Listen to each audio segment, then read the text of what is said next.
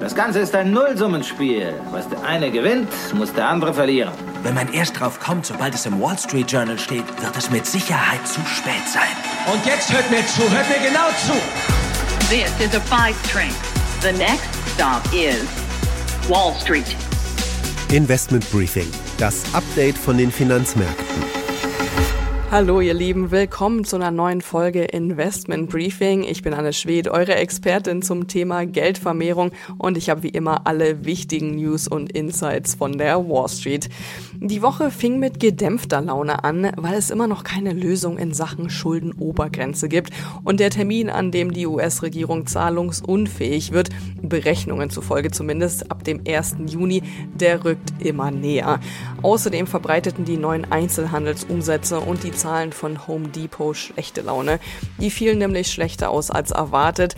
Das steigert zwar die Hoffnung, dass sich die Wirtschaft jetzt abkühlt und die Fed mit ihren Zinserhöhungen aufhören wird.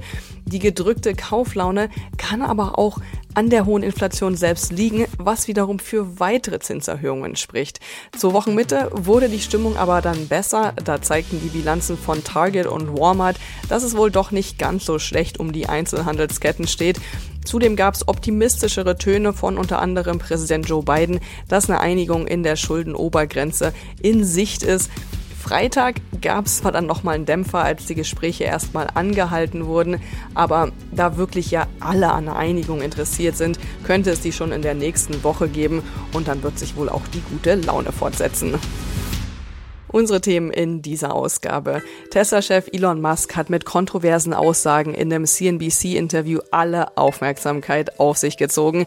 Die KI-Firma OpenAI sei ein Problem, Homeoffice sei moralisch verwerflich und dass er mit seinen Tweets oft einen Haufen Geld verliere, das sei ihm egal. I'll say what I want to say, and if the consequence of that is losing money, so be it.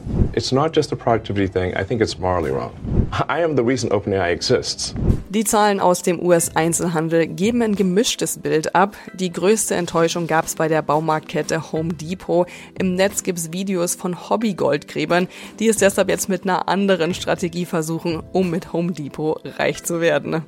So, a few other people have already done this before in other hardware stores around the world, but I wanted to see if I could get lucky in my hometown. Danach blicken wir auf Siemens Energy. Darüber spreche ich mit meinem Kollegen Christian Schlesiger. Siemens Energy hat eigentlich die perfekten Produkte für die Energiewende im Angebot.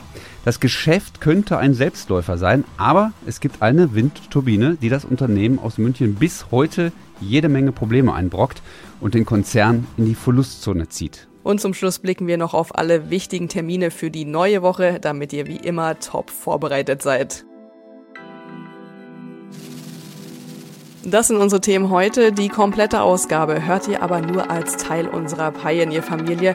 Wenn ihr noch nicht dabei seid, dann testet uns doch einfach mal. Gerade gibt's dazu noch ein besonderes Angebot. Schaut einfach mal online rein bei thepioneer.de, meldet euch an und dann könnt ihr hier direkt weiterhören und jede Woche neue Insights mitnehmen.